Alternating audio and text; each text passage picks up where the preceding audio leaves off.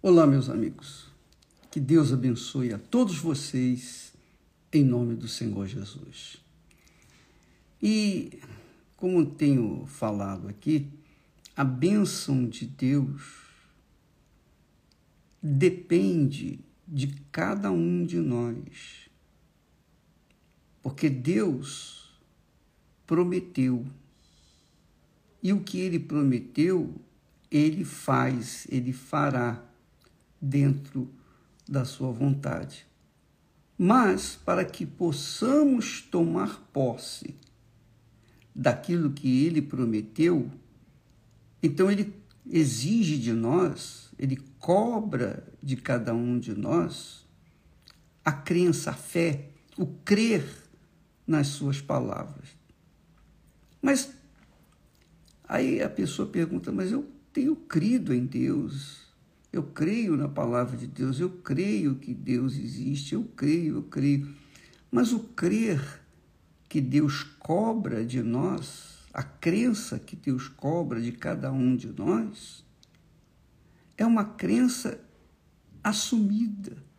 É como o casamento, que é uma aliança. Quando você casa com Deus, você se alia com Ele, então você se torna um com Ele.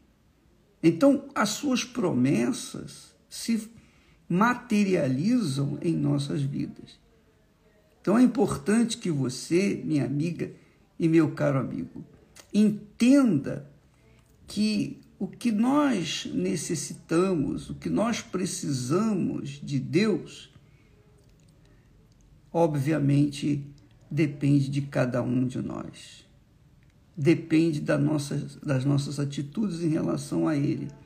Às vezes, a pessoa é a pessoa religiosa, é uma pessoa de fé, mas ela não atende a, a, os princípios da fé. Você me dá licença um instantinho, que alguém está me incomodando aqui com a conversa. Por favor, dá licença. Ô, eu estou gravando, minha filha. Por favor, fala mais baixo aí.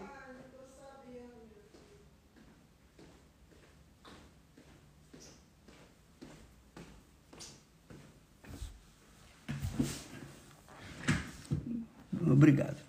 Pois é, então, Deus promete. De um lado, Deus faz a sua promessa. Do outro lado, tem aqueles que creem e aqueles que não creem.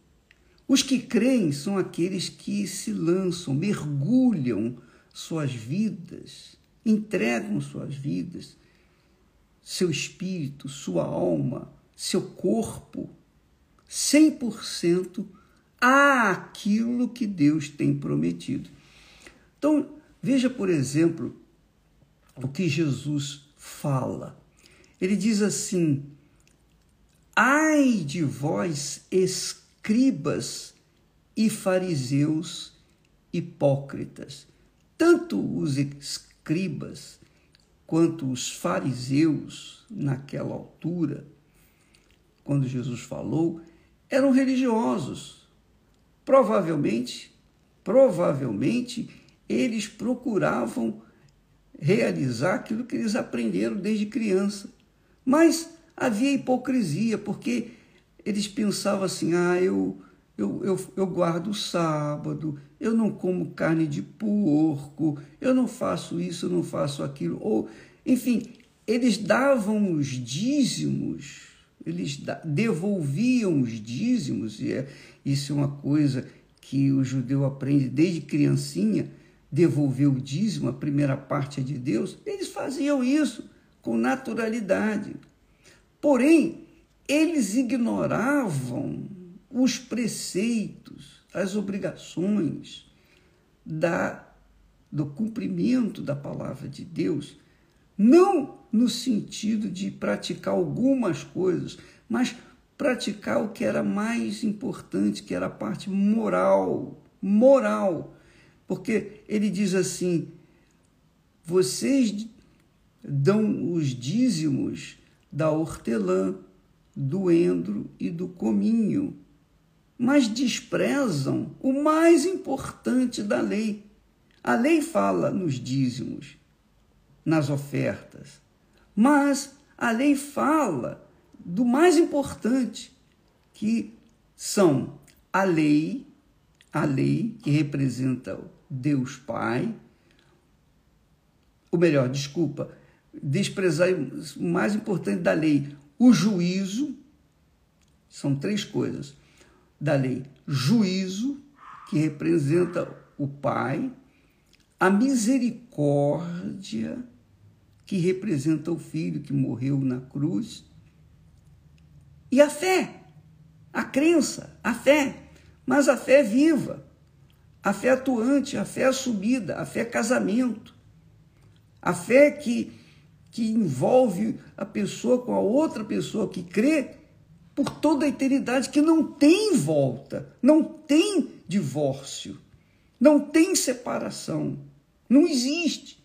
Quando você crê em Deus, não há como você voltar atrás, porque você casa com Ele e Ele e você se tornam um, como diz o texto sagrado. Então, amiga e amigo, isso aqui é importante. Às vezes a pessoa é religiosa, ela é fiel a na, nas doutrinas da sua igreja, denominação, porém ela esquece o perdão. Hum? Ela não consegue perdoar, por exemplo. O que, que adianta você ser leal, fiel na devolução dos seus dízimos, das suas ofertas, fazer caridade, mas se você não perdoa? Então não adianta nada.